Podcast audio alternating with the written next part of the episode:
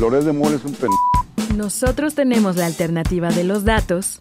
Eh, ¿qué p ¿Por qué no llega el agua? Bueno, primero no soy Tlaloc. Y los otros datos. Mira, Alito, yo no mato cucarachas.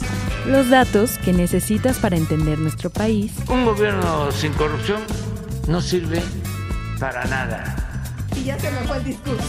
Y al mundo. Decir que la dolarización es magia es de bruto. Bienvenidos a Tengo Otros Datos, de Ibero 90.9. ¿Ya estamos al aire? Avísenme. Es la 1 a la 1.02 de la tarde. Bienvenidos sean ustedes. Están en Tengo Otros Datos por Ibero 90.9. Hoy, 27 de febrero del 2024. Mi nombre es Rodrigo Balvanera y como cada martes tendremos las noticias más relevantes espectro de la diversidad. Oigan, ¿están listos para este viernes que inician ahora sí por fin las campañas presidenciales? Oficialmente, digo oficialmente porque las campañas presidenciales de facto iniciaron desde el verano pasado, cuando ya sabíamos que por lo menos Claudia Sheinbaum iba a ser la candidata oficialista y Xochitl Gálvez iba a ser la candidata opositora. Eh, pero ahora sí, este viernes van a empezar los spots, van a empezar las propuestas, van a empezar los anuncios hasta en la sopa de las dos candidatas, Claudia Sheinbaum y Xochitl Gálvez, y del candidato Jorge Álvarez Maínez de Movimiento Ciudadano.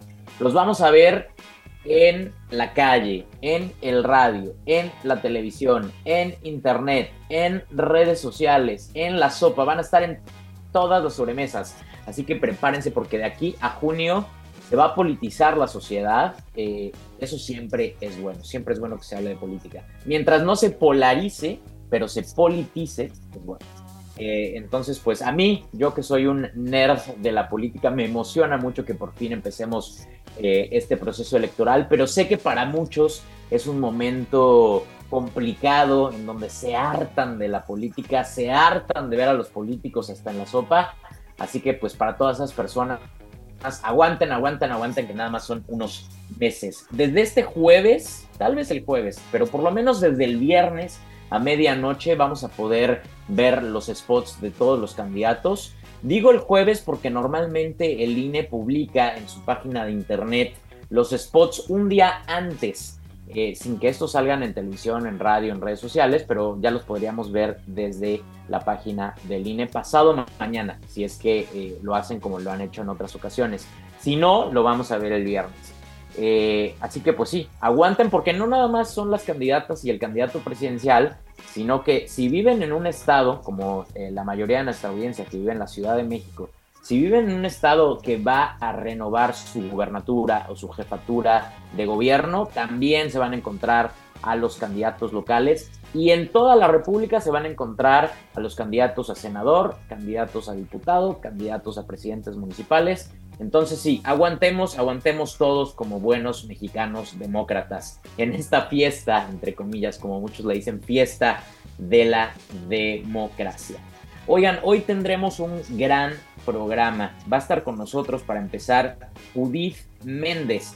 Ella es directora adjunta de investigación y especialista en salud y finanzas públicas, eh, que publicó el día de ayer un reportaje en Animal Político muy importante que estuvo circulando por las redes sociales. Lo publicó junto a la periodista Nayeli Roldán eh, un reportaje que está titulado como Vacunación en México. Gobierno de AMLO dejó a 6 millones de niños sin vacuna.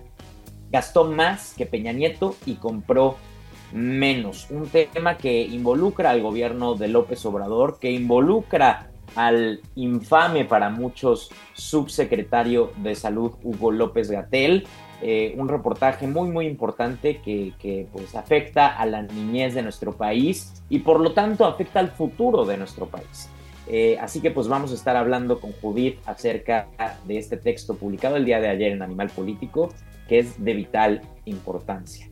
Después estará nuestro querido Sebastián Erdmenger, ustedes ya lo conocen, está todos los jueves en este mismo espacio, en el Tengo otros datos de los jueves, eh, y es internacionalista, así que pues vamos a hacer un poco un corte de caja con él sobre la situación que se vive en Gaza. El día de ayer el presidente Joe Biden, el presidente de los Estados Unidos, dio nota porque en una heladería, así como así surreal como suena, en una heladería, eh, pues dijo, se pronunció al respecto de la situación y dijo que es muy probable que para este fin de semana, si no es que para el lunes, se pueda negociar un cese al fuego en Gaza. Veremos si es cierto. Veremos si es más bien una declaración de Biden para quedar bien con su base demócrata. Estaremos platicando sobre todo esto con nuestro querido Sebastián. Y después tendremos a Israel Concha. Él es fundador y director de la organización New Comienzos, una organización que me parece fundamental en nuestra sociedad eh, mexicana, pero sobre todo en la sociedad de la Ciudad de México.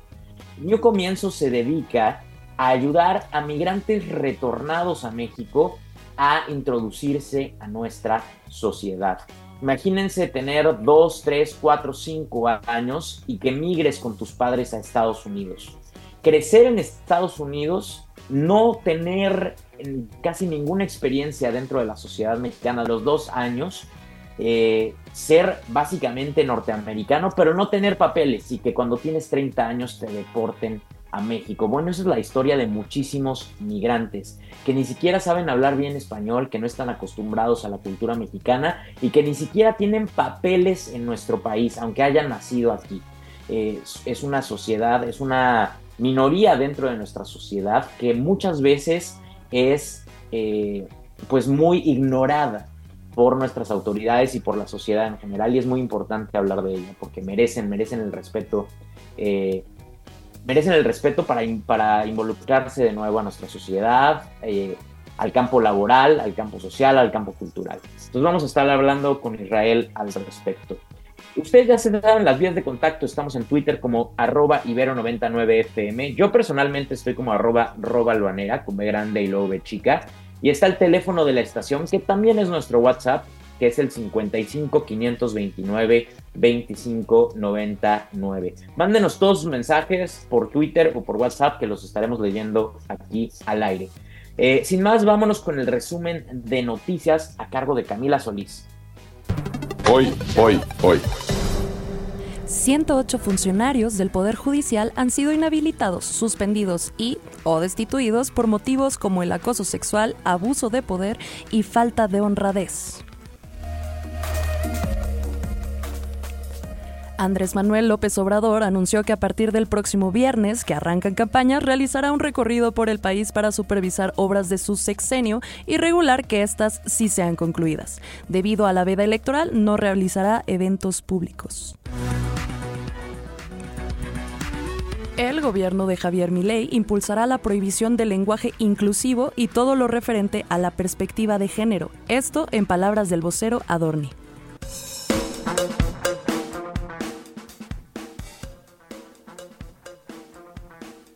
Hasta acá el resumen nacional en lo que esperamos eh, a que nuestra primera invitada eh, conecte. Yo les quería platicar sobre el tema eh, electoral. Como bien saben, tenemos procesos electorales por todo el mundo. Casi el 60% de la población mundial va a ejercer su voto de una u otra manera alrededor del mundo. Así que, pues es muy importante, sobre todo para nuestro país, pero también para nuestro vecino del norte, Estados Unidos, que va a tener un proceso electoral histórico en donde pues muy probablemente se van a volver a enfrentar Joe Biden y Donald Trump. ¿Y por qué lo digo? Porque este sábado, el sábado pasado, eh, Donald Trump ganó las elecciones primarias en Carolina del Sur. Es el cuarto estado que gana Donald Trump y por lo tanto parece que va montado en un caballo a todo galope rumbo a la candidatura republicana. Donald Trump ganó en ese estado con casi el 60% de los votos.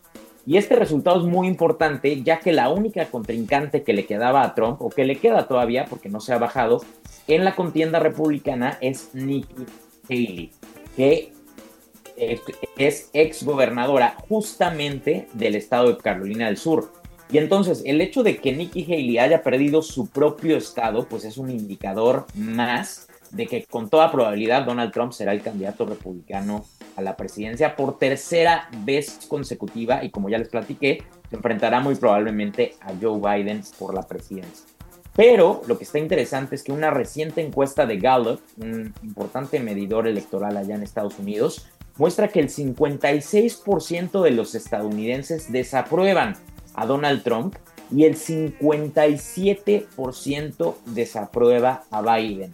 Los dos presidentes, y digo presidentes porque uno es presidente en funciones y el otro es presidente, los dos son muy desaprobados, no son muy queridos. Los estadounidenses no quieren a ninguno de los dos.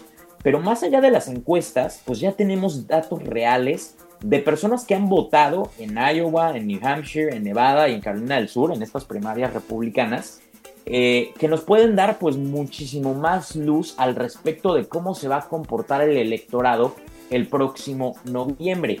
Y los datos de este sábado, en este último estado, en Carolina del Sur, son muy reveladores. Porque a pesar de que Donald Trump ganó con el 60% de los votos, como ya les platiqué, lo que empiezan a expresar los votantes de Nikki Haley no le beneficia mucho a Donald Trump.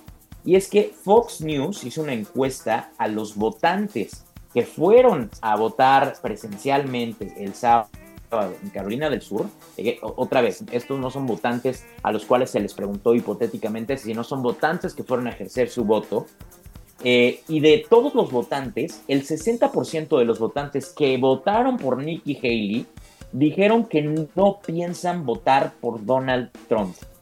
60%. Esto representa casi el 25% de los votantes republicanos. O sea, uno de cada cuatro votantes republicanos que ya fueron a ejercer su voto no piensa votar por Donald Trump en noviembre. Y eso que Fox News, pues no es un medio que como que quiera perjudicar mucho a Trump, ¿verdad? Eh, entonces, teniendo claro esto y teniendo claro también que la sociedad estadounidense está muy, muy polarizada, extremadamente polarizada, diría yo, eh, pues está claro que la elección se va a decidir en los márgenes más pequeños en los estados bisagra. Los estados bisagra es este concepto que se le da a los estados en Estados Unidos eh, que no tienen definido a qué partido se van a ir sus votos del colegio electoral. Recuerden que las elecciones en Estados Unidos son un despapalle y el conteo de votos es muy diferente al que tenemos aquí en México, pero esos son los estados que van a definir quién va a ser el próximo presidente.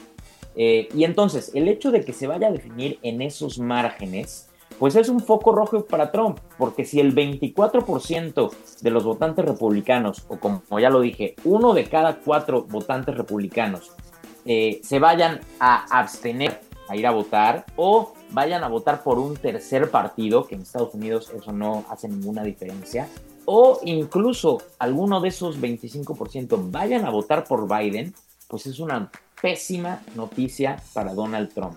Y todavía peor, según una encuesta de CBS, 36% de los votantes republicanos dicen que Trump no sería apto o no estaría apto para ser presidente si es condenado por un delito. 36% de los votantes republicanos. Esto es muy probable porque eh, es muy probable que ocurra porque antes de las elecciones eh, cuatro juicios, Donald Trump se va a enfrentar a cuatro juicios distintos. Y en esos cuatro juicios está enfrentando 91 delitos diferentes. Aquí en Tengo otros datos, ya les hemos platicado al respecto de algunos, eh, de algunos de esos juicios y les estaremos platicando todavía más. Entonces, eh, eh, si 36% de los votantes republicanos dicen que no van a votar por Trump si se le encuentra culpable, pues bueno, eso es una pésima noticia para Trump. El tema, el tema de todo este asunto es que del otro lado, Joe Biden ha tenido una pésima estrategia de comunicación y la percepción que el electorado tiene sobre su edad, sobre todo, no le ayuda en nada muchas encuestas indican que si los demócratas nominaran a cualquier otro candidato que no fuera Joe Biden, cualquier otro candidato mínimamente responsable le ganaría fácil a Donald Trump.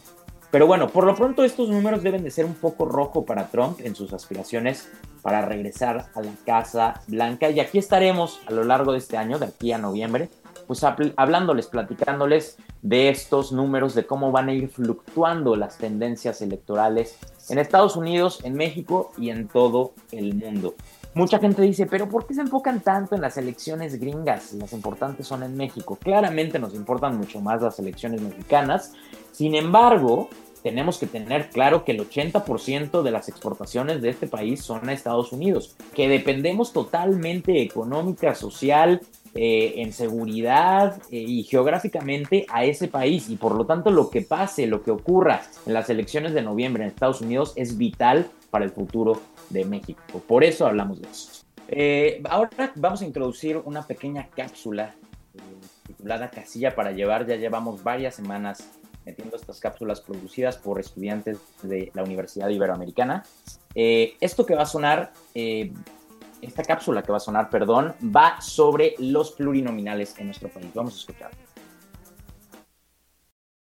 Casilla para llevar. México se prepara para las elecciones más grandes de su historia. El 2 de junio no solo votarás por el presidente, más de 20.000 cargos públicos estarán en juego. ¡Viva la democracia! En la contienda electoral se va a escoger el Congreso de la Unión, 128 senadores y 500 diputados. De esos senadores, 64 van directo al partido más votado a nivel nacional, 32 por representación proporcional, o sea, dependiendo de su porcentaje de votos totales, tendrán un total de lugares en el Congreso, y los últimos 32 al segundo lugar en votos. Por eso cada voto cuenta. En el caso de los diputados, 300 serán elegidos por mayoría relativa, es decir, el primer lugar en votos. Los 200 restantes se elegirán por representación proporcional. Y bueno, esto se hace para que haya pluralidad en el Congreso de la Unión y exista siempre un contrapeso. Pero eso no es todo. También se elegirán gobernadores en 8 estados de la República y la jefatura de la Ciudad de México. Además, en 29 entidades se renovarán presidencias municipales o ayuntamientos. Y en la capital del país se elegirán los nuevos titulares de las 16 alcaldías. Así que si eres chilango, asegúrate de que te entreguen seis boletas. Uy, no más. Ahí nos vemos. Uy, no más, la voz de Samuel García al final, casi suelto la carcajada ahorita que lo escuché.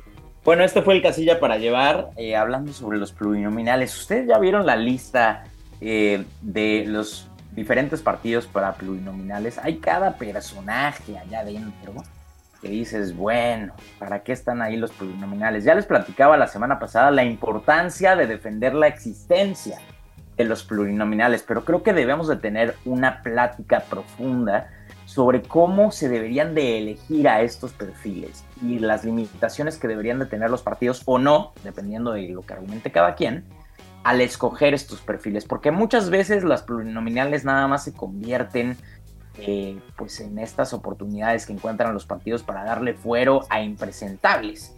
Eh, sin embargo, eh, en un sistema mixto como el que tenemos en México, son importantísimos los plurinominales porque sin ellos tendríamos una sobre representación en las cámaras de diputados y en la Cámara de Senadores de las mayorías. algo que, claro, es bueno que la mayoría tenga la mayoría, por eso son la mayoría, pero no una sobre mayoría que sobre represente a la mayoría sobre las minorías.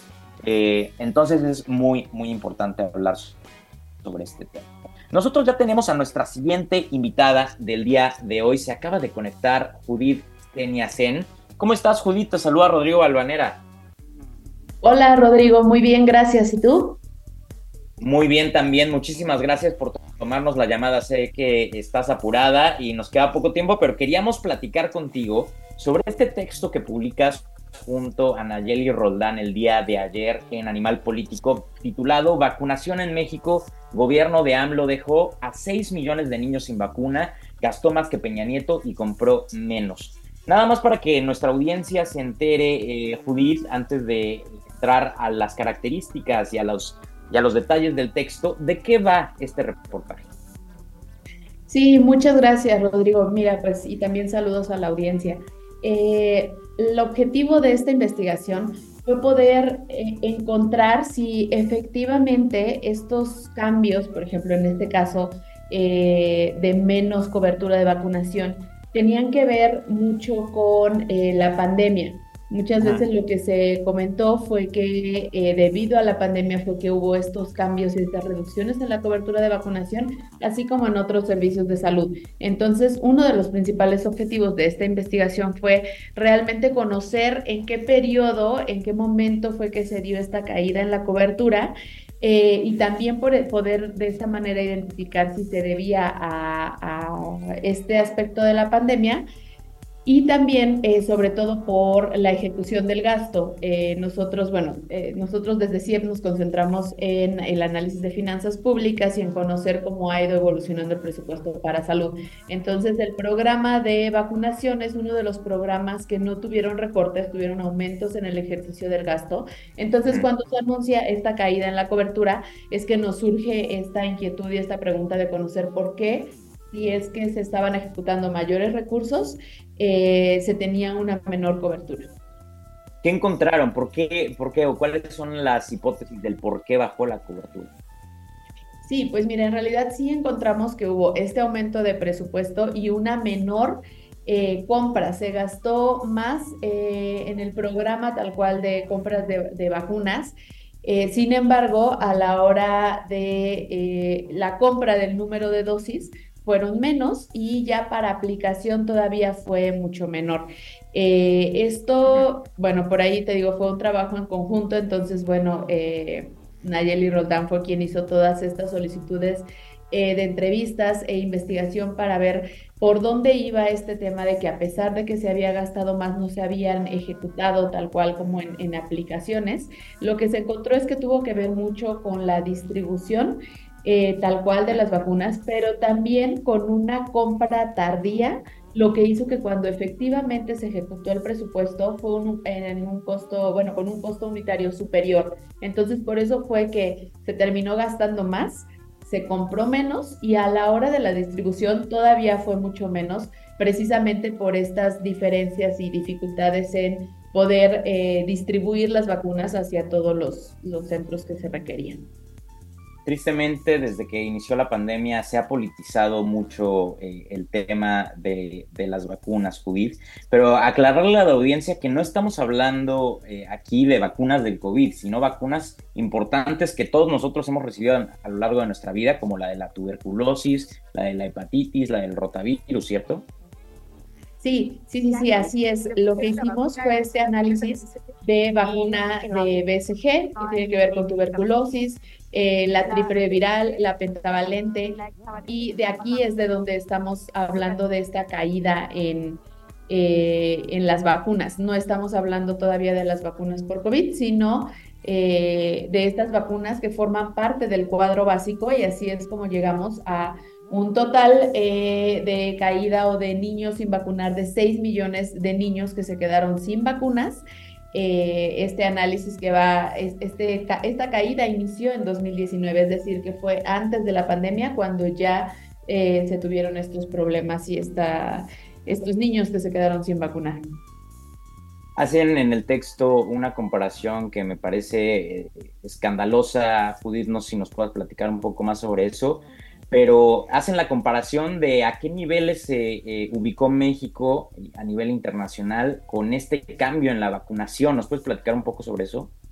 Sí, claro. Bueno, lo que estamos hablando es de, un retroceso. México había sido uno de los, eh, de los ejemplos a seguir en temas de vacunación y con esta caída que tenemos ahora, eh, lo que hacemos es tener un retroceso a incluso a años de alrededor de 1992. Nos vamos como a, esos niveles en, donde teníamos una cobertura de vacunación eh, mucho menor y bueno, esto también sobre todo nos preocupa por, eh, por el hecho de que es una de las intervenciones, pues la intervención más costo efectiva en tema de vacunas, eh, de vacunas del cuadro básico y, que ya era un avance que se tenía consolidado dentro del sistema de salud y que en esta ocasión pues es una de las, de las otras pérdidas que se tienen en, en estos, en estos años y con todos estos cambios de eh, Seguro Popular, INSABI y Bienestar.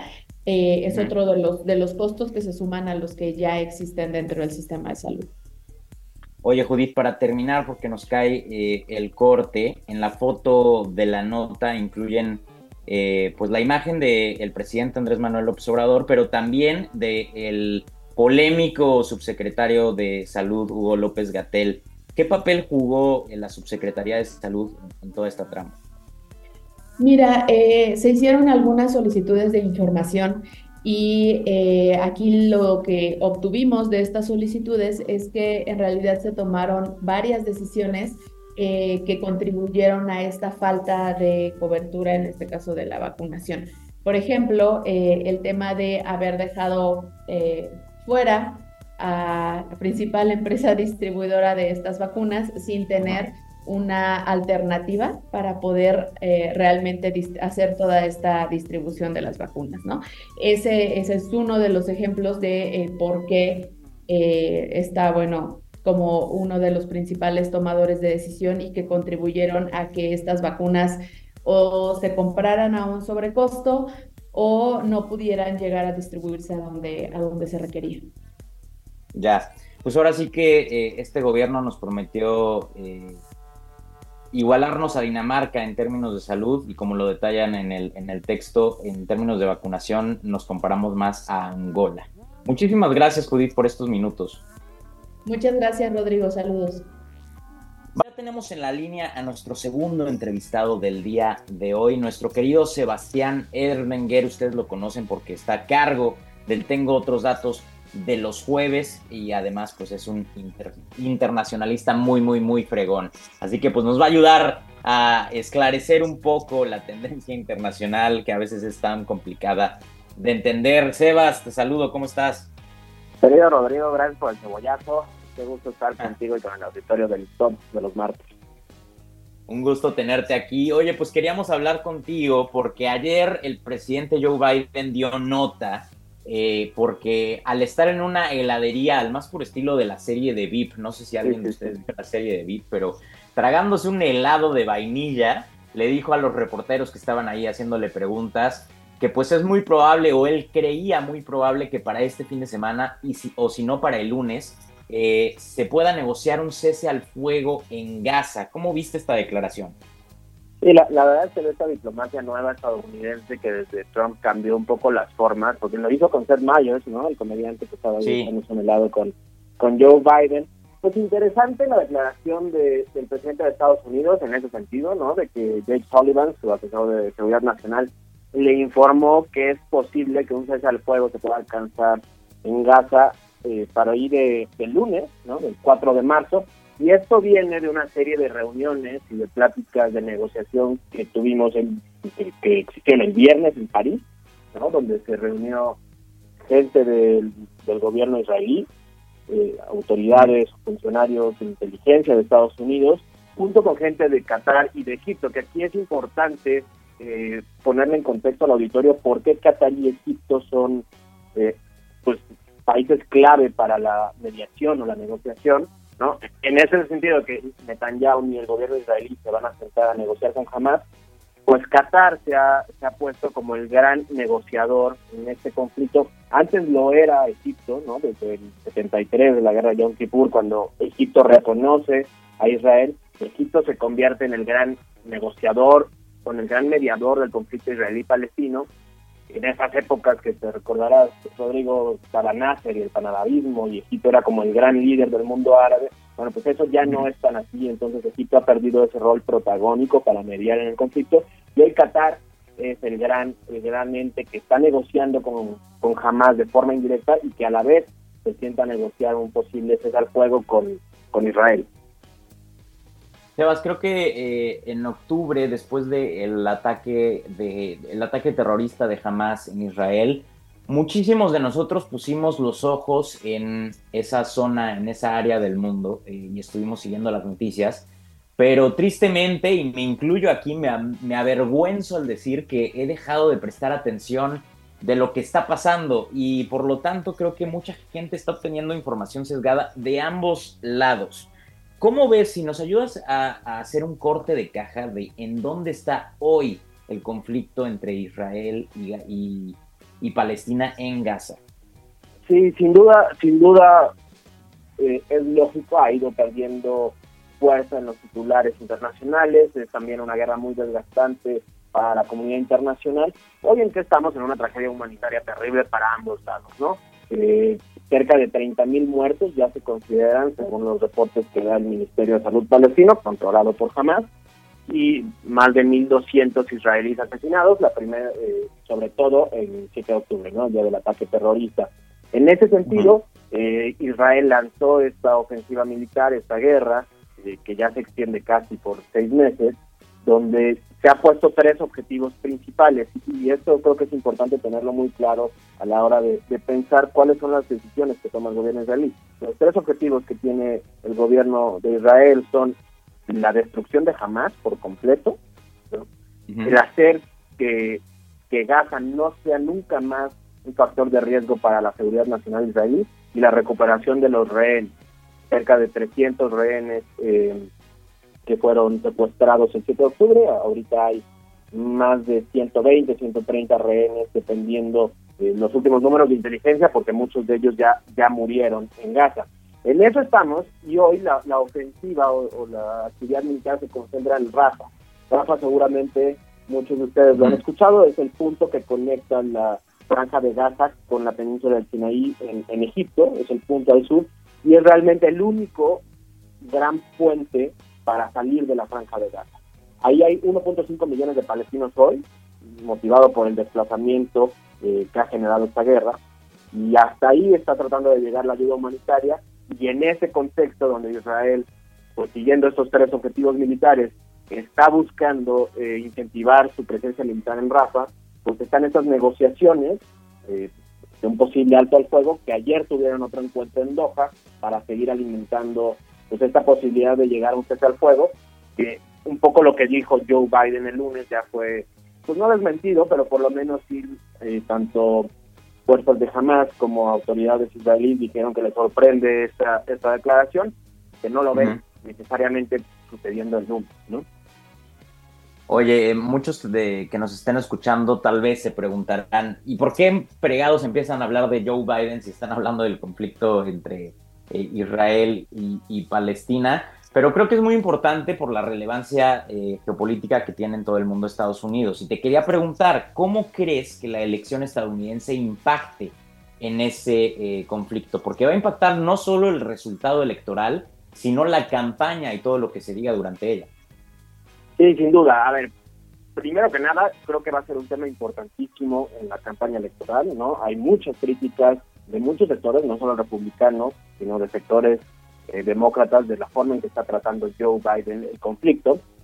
Estados Unidos es el aliado natural de Israel, eso es importante mencionarlo y que la, que la audiencia lo, lo tenga muy claro.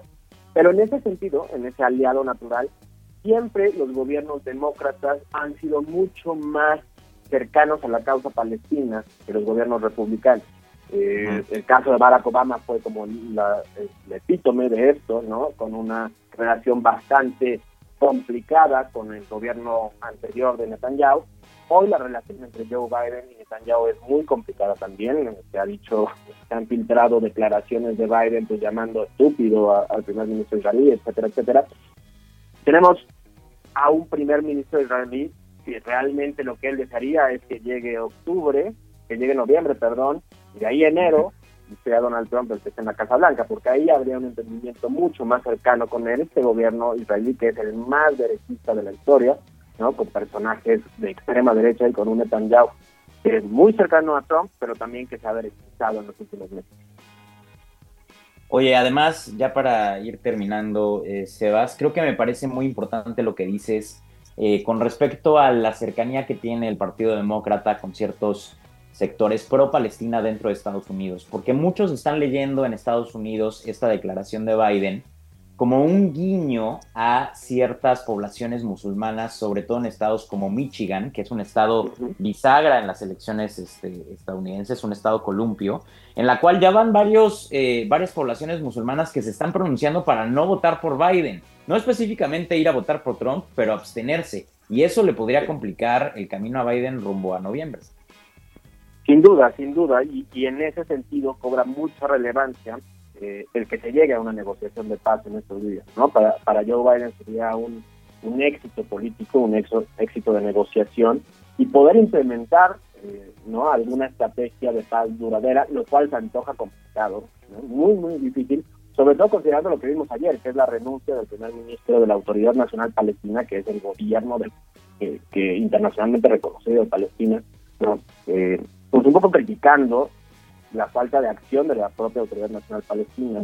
Entonces, parece, parece complicado que se logre un acuerdo como lo está imaginando la Casa Blanca, pero sin duda, para, para los intereses electorales de Joe Biden, una negociación de paz que sea concreta y que ponga un alto al fuego, pues, pues tendrá méritos electorales.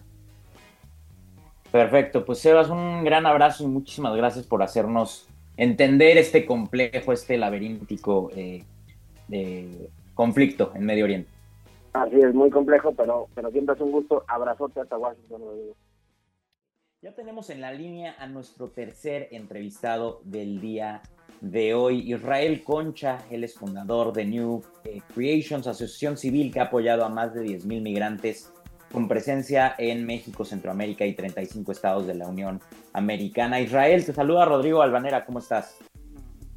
Muchas gracias por la invitación, Rodrigo. Un gran saludo a todas y todos sus radioescuchas que nos acompañan el día de hoy.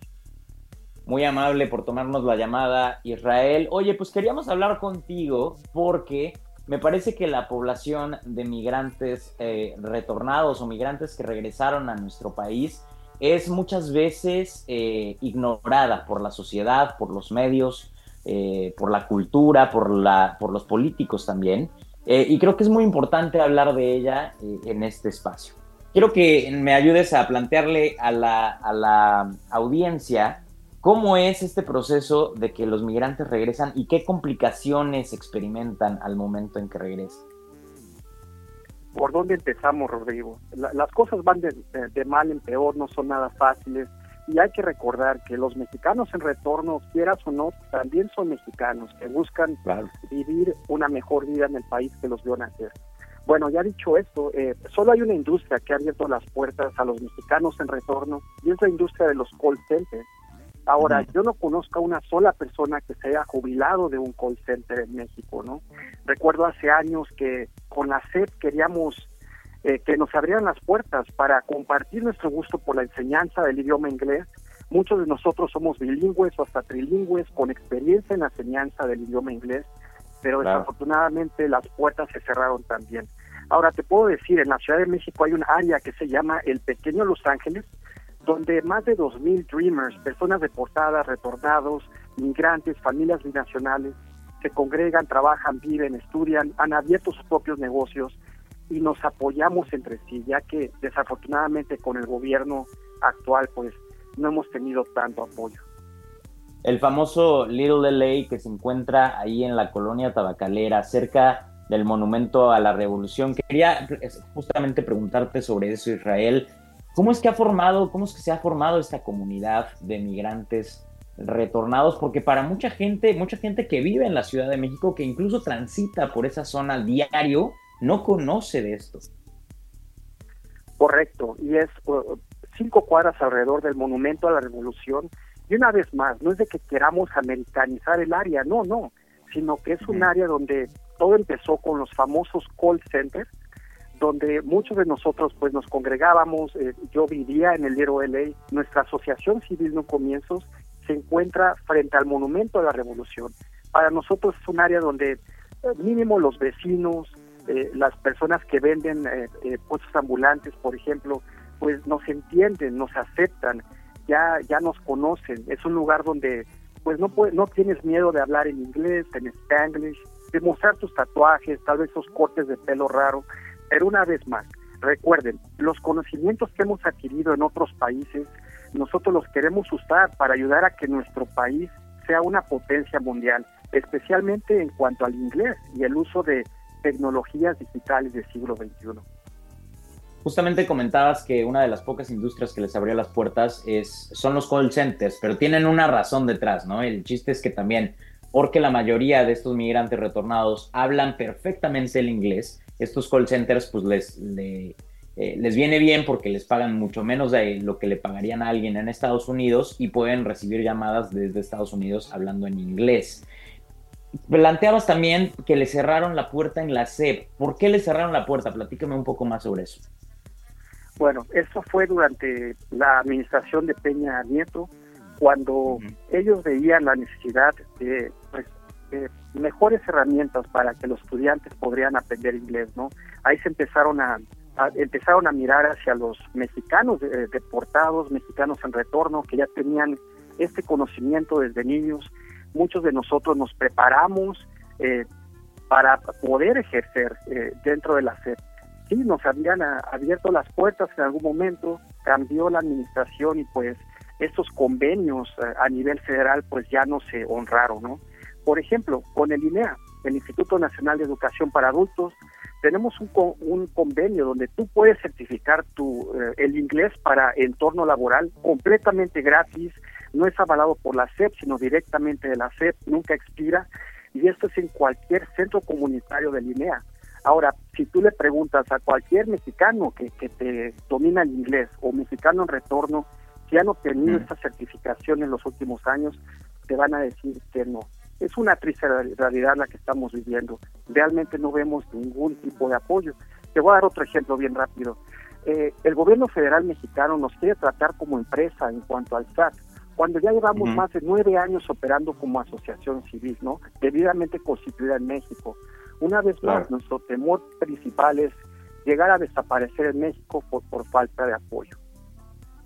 Oye, eh, los migrantes repatriados o retornados, eh, Israel, como ya lo habíamos platicado, pues sufren o viven en esta especie de limbo, ¿no? Donde en Estados Unidos eh, toda su vida no tuvieron papeles y aquí tampoco, porque muchos de, ellos, muchos de ellos migraron muy pequeños y regresan sin tener INE, sin tener ninguna acta de nacimiento y muchas veces son eh, ignorados por las autoridades. ¿Qué se puede hacer al respecto?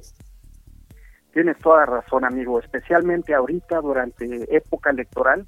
Si hay mexicanos en retorno ahorita que quieren procesar su INE, pues sabemos que, que ya no, no se puede por ahorita, por el momento, pero ya por esto ya no pueden poder trabajar, encontrar eh, seguro social, etcétera prácticamente viven como indocumentados en su propio país.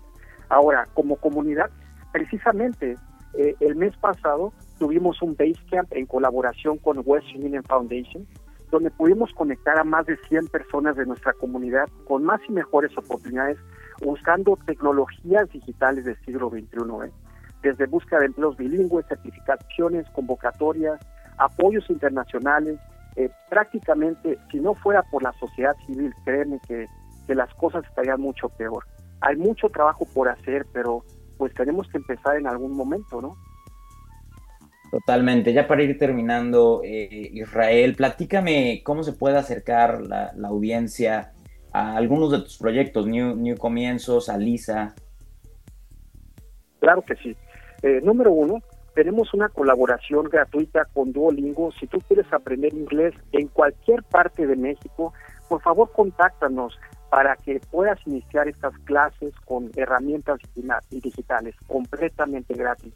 Nuestro WhatsApp es 5577331436 o en todas las redes sociales arroba New Comienzos.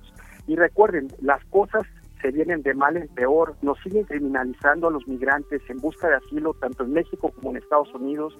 Ya hemos visto casos de discriminación y abuso de autoridad en ambos países, pero mira, nuestra comunidad está más fuerte que nunca y vamos a estar votando en las siguientes elecciones, tanto en México como en Estados Unidos. Te pido que si conoces a una persona deportada, acércate a ellos, escucha sus historias y te das cuenta que también como tú quieren seguir adelante en el país que los vio nacer un sector importantísimo que como ya dijimos, muchos de ellos nacieron aquí en México, migraron muy jóvenes, no tienen papeles ni aquí ni allá, una tristeza. Y el gobierno mexicano debería de responder a esto, porque son mexicanos al final del día. Israel Concha, muchísimas gracias por estos minutos. Rodrigo, muchas gracias y estamos a la orden. Un gran saludo. Abrazo, eh, Israel Concha. Pues sí, un eh, tema importantísimo.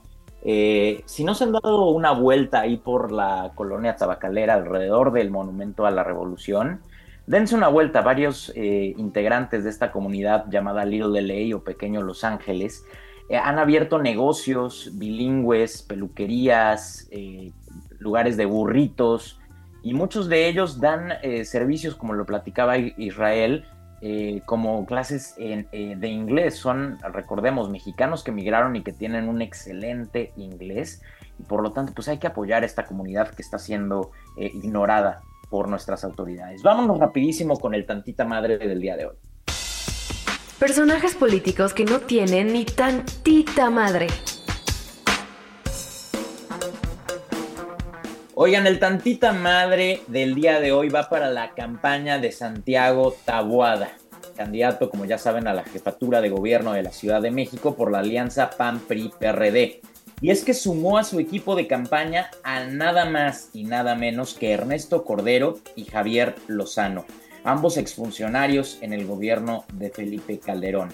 Eh, luego de su paso por el gobierno de Felipe Calderón, Javier Lozano fue senador de la República y en el 2018 también fue vocero de José Antonio Miet, ex candidato presidencial del Partido Revolucionario Institucional. Pero seguramente ustedes lo recuerdan porque tiene videos en redes sociales totalmente incendiarios, diciendo cualquier leperada y unos argumentos totalmente adónimen la verdad es que no creo que le ayude mucho a Santiago Tabuada en su campaña por la jefatura de gobierno. Vamos a escuchar un pequeño bite de cómo... Hombre de familia, apasionado de las leyes, un amante de la política y la música.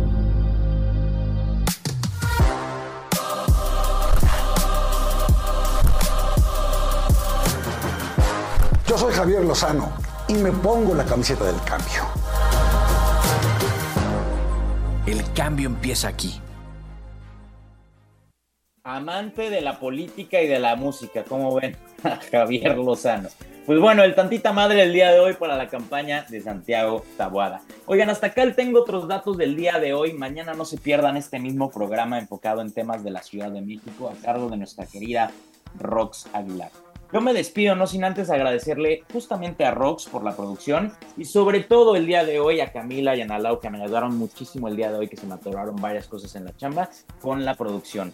También le quiero agradecer a Alden los controles y a ustedes por escucharnos. Esto fue Tengo otros datos. Mi nombre es Rodrigo Balvanera. Que tengan un excelente resto de de Mora es un pen... Nosotros tenemos la alternativa de los datos. Eh, ¿qué p ¿Por qué no llega el agua? Bueno, primero no soy Tlaloc. Y los otros datos. Mira, Alito, yo no mato cucarachas. Los datos que necesitas para entender nuestro país. Un gobierno sin corrupción no sirve para nada. Y ya se me fue el discurso. Y al mundo. Decir que la dolarización es magia es de bruto. Escuchaste, tengo otros datos. Libero 90.9. Está horrible.